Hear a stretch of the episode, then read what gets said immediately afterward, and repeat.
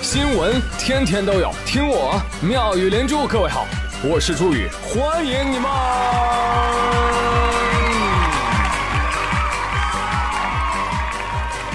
谢谢谢谢谢谢各位的收听啦！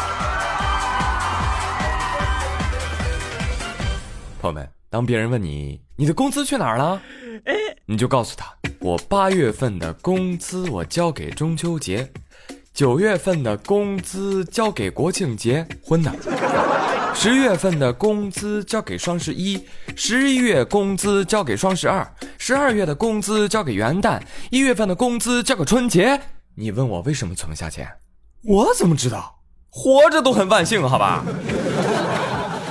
你跟我说，不好意思，我是反过来的。十月份的工资交给中秋，十一月的工资交给国庆，十二月的工资给双十一。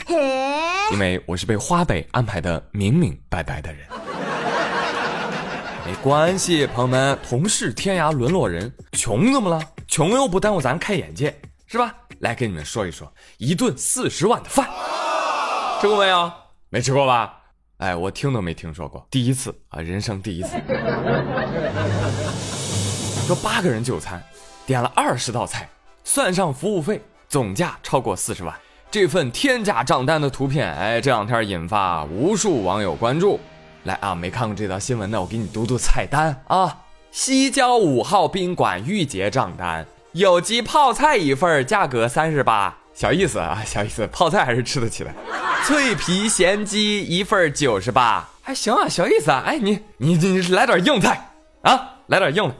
好嘞，准备好了吗？黑白顶级鱼子酱八味，单价五千，金额四万。清酒冻半头鲍大鲍鱼八味，总价十万两千四。长江蟹八两，单价两千八，八味两万两千四。还要读吗，朋友们？哦，还想听啊？哦，想长长见识？我读给你听啊！野生大黄鱼七点四斤，单价一万五千八。金额十一万六千九百二，坑爹！鳄鱼尾炖汤一粒，单价一万六千八，软中华一包八十八啊！整个菜单就它最正常，你知道吗？还有呢，还有，嗯，可乐八听，哎，这小意思，这个，给我给我给我来一箱，不行啊，单价十八一听啊！哦，那算了吧，宾馆里可乐不新鲜。还有呢，司机餐费一位。五百五，哎呦天哪，这司机我也想当啊！没完的啊，还有个大头，服务费三万七千九百四十四，这什么鬼呀？啊，啥服务啊？我能去服务不？客人您好，我会说脱口秀，要不这么着吧，来几个祖传段子怎么样？包笑包乐，不笑不要钱。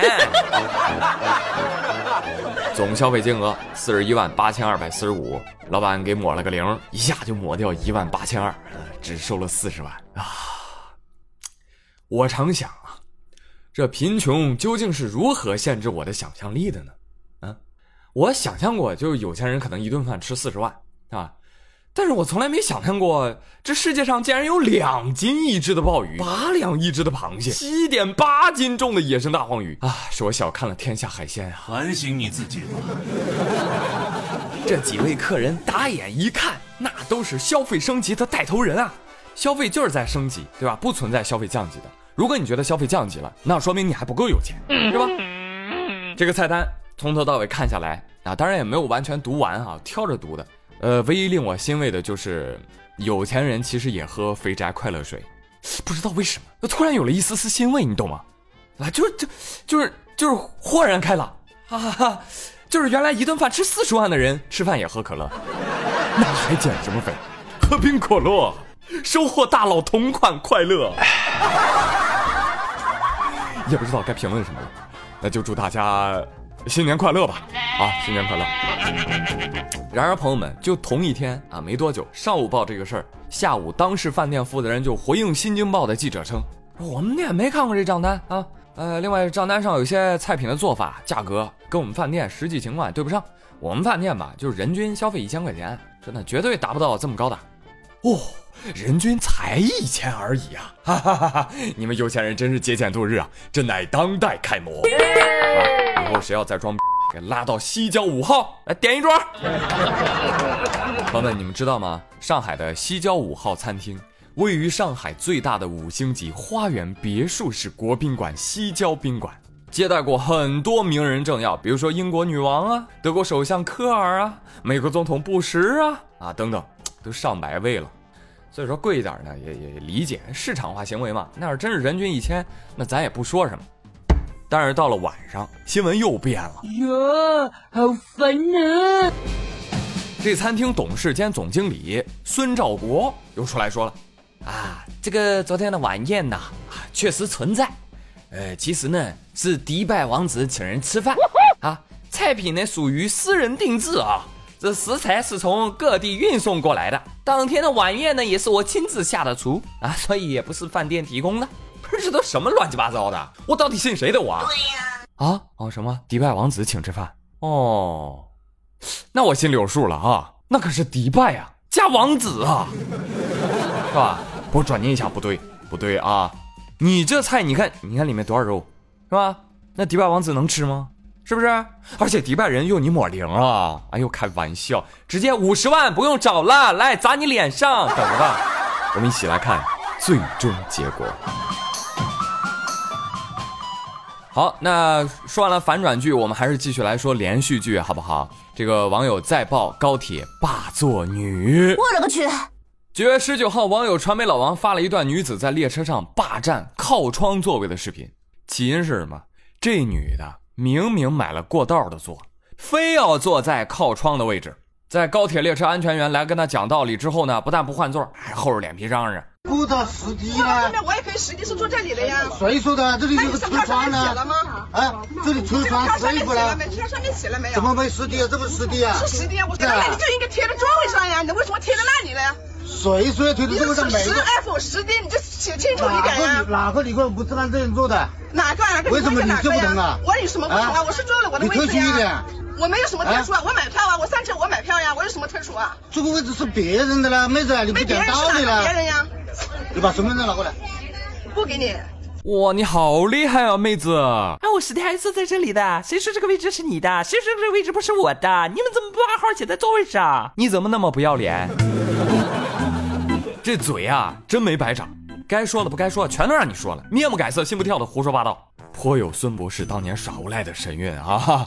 呃，不是一家人不进一家门啊！既然三观这么搭，请你们立刻马上原地结婚，爱情果一线牵。今天这对新人郎才女貌，实力霸座，我实名同意这门婚事。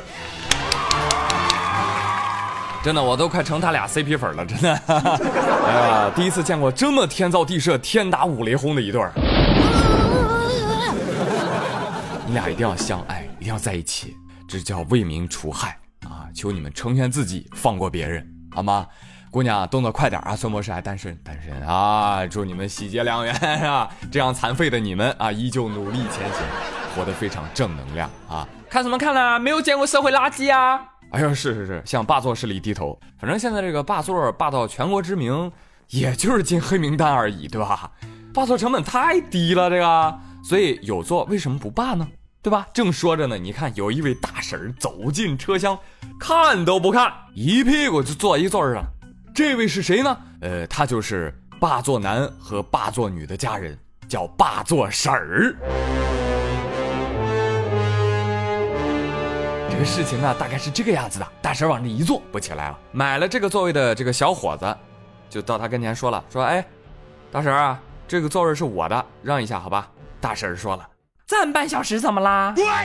啊，我这岁数大，胳膊疼腿又疼的，是不是该给我坐啊？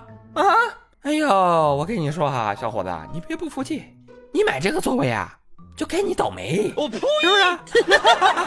乘务员来了都不好使，劝解无效。哈，那朋友们，问题来了，假设现在把孙博士、石弟姐和霸座婶放进同一个车厢。但是这个车厢呢很奇怪啊，它只有一个座位。你们觉得会发生什么事情呢？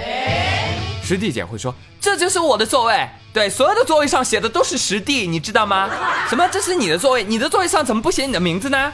孙鹤嫣然一笑，瘫坐在他腿上说道：“哎呀，我起不来了，起不来了，有病，快去给我找个轮椅。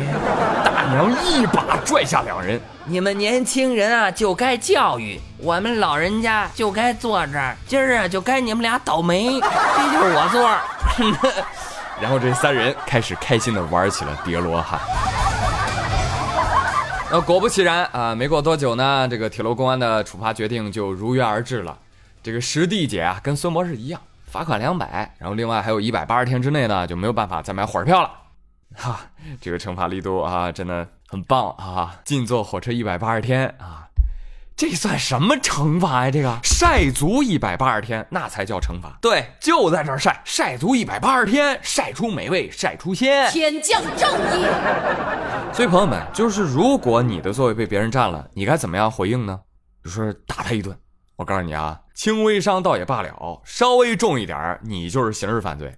那怎么办呢？有一个高人叫张小店，他说了，有一次我在飞机上，我遇到一大妈占我座位我说大妈，麻烦您挪一下，哎，这是我座儿大妈指着自己座儿特别横，哎，你去坐那儿，我和你换。于是张小店对他说：“大爷，您知道吗？如果飞机爆炸了，我们都得烧死了，就粘这座上了，你知道吧？你家人要按照座位号来找尸体，结果把我骨灰领回去供起来，每天对我磕头，您能开心吗？这个，然后他一言不发的坐回去了，这就对了。怎么样，这招不错吧？但这终归还是个段子，就是现实生活当中，当霸座的收益高于成本，那做无赖可以获得更高的效益啊！为什么不做无赖？不仅有好座，还是做网红的一条捷径。哎呀，说了这么多年妙语连珠，有的时候对社会挺绝望的，因为傻叉太多了，你知道吗，朋友们？警察都不够用了啊！继续跟你们说一个消息，消息啊！上个周，在湖北襄州人民医院手术室的交换间，乌泱泱的一堆人的打医生，被打谁呢？麻醉科姚医生，最后把他打的啊，面部、颈部多处受伤。本来呢，姚医生是要送一个进行全麻手术、刚刚苏醒的七岁女孩回病房的。嘿，结果就路过手术室，过来四五个人围上来就打。你问他们为什么打他？这几人说什么你知道吗？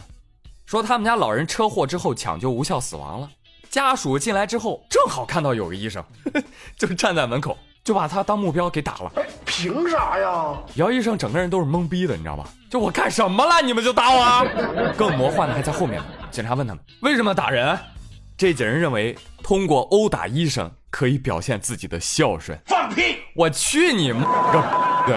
其实我觉得这些人真的挺孝顺的，所以真的希望你们能够有始有终，就是跟到地下继续孝顺，好吗？就生而为渣，你愧对为人啊！哎，现在治理医闹哈，看来也真是赌不如输啊！我建议以后把这个医闹啊应该规范化、程序化啊，医闹呢走个流程。好不好？先考这个医闹资格证，拿着这资格证呢去开家属死亡证明，啊，拿着二三十份证明材料呢到居委会去开个申请，盖个戳之后呢，再去街道办去审批。要有什么呢？要有计划书，啊，还得有场地，啊，然后得有协调流程，是吧？盖个戳之后呢，备好材料，啊，然后去当地派出所备案。那还有什么细节程序呢？呃，咨询一下相关部门，好不好？中间呢，大概大大小小盖三十七个戳就差不多了，十三项流程。是吧？全部走完一遍之后呢，就可以合法医闹，好吧？顺利的话呢，你可能就两个星期就能走完全部流程。所以呢，这个医闹规范化、程序化，确实能够起到彻底杜绝医闹的作用啊！建议推广，好不好？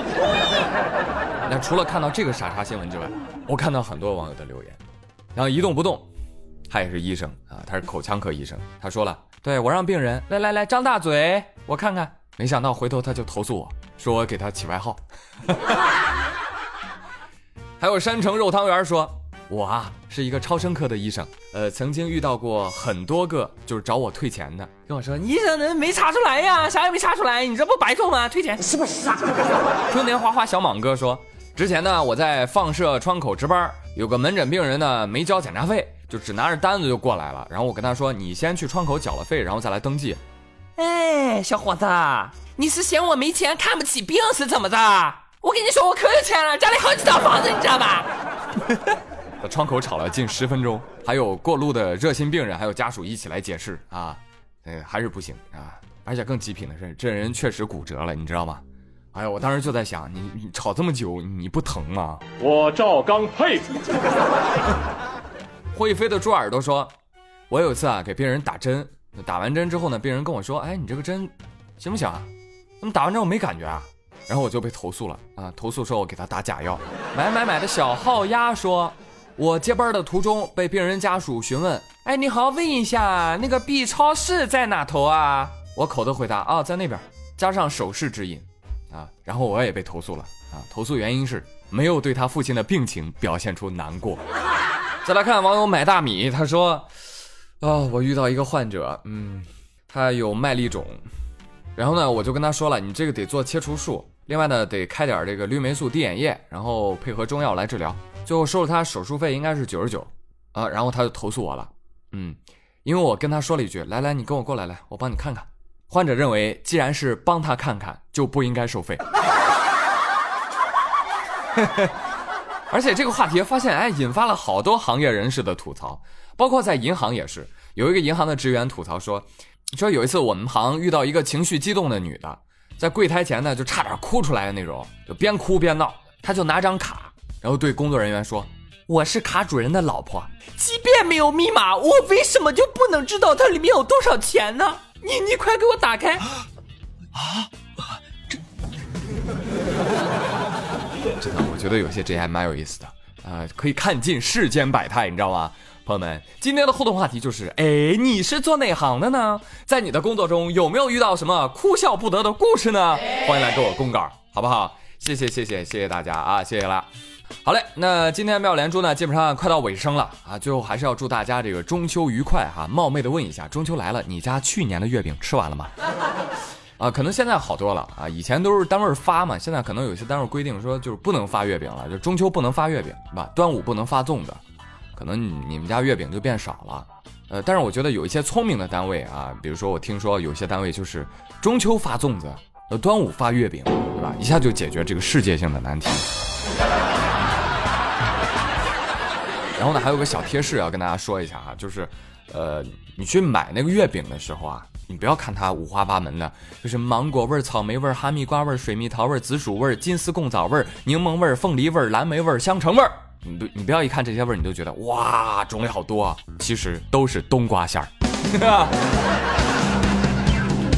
好了，朋友们，本周的妙语连珠就说到这里了。最后还是要给大家送上中秋的祝福，对不对？祝福的集结号就要吹响。发令枪已经上了膛，我已蹲在起跑线上，心情激动无比寻常。不好意思，我抢跑了，就是为了提前送上问候，给你留个好印象。祝大家中秋快乐！我们节后再见喽，拜拜。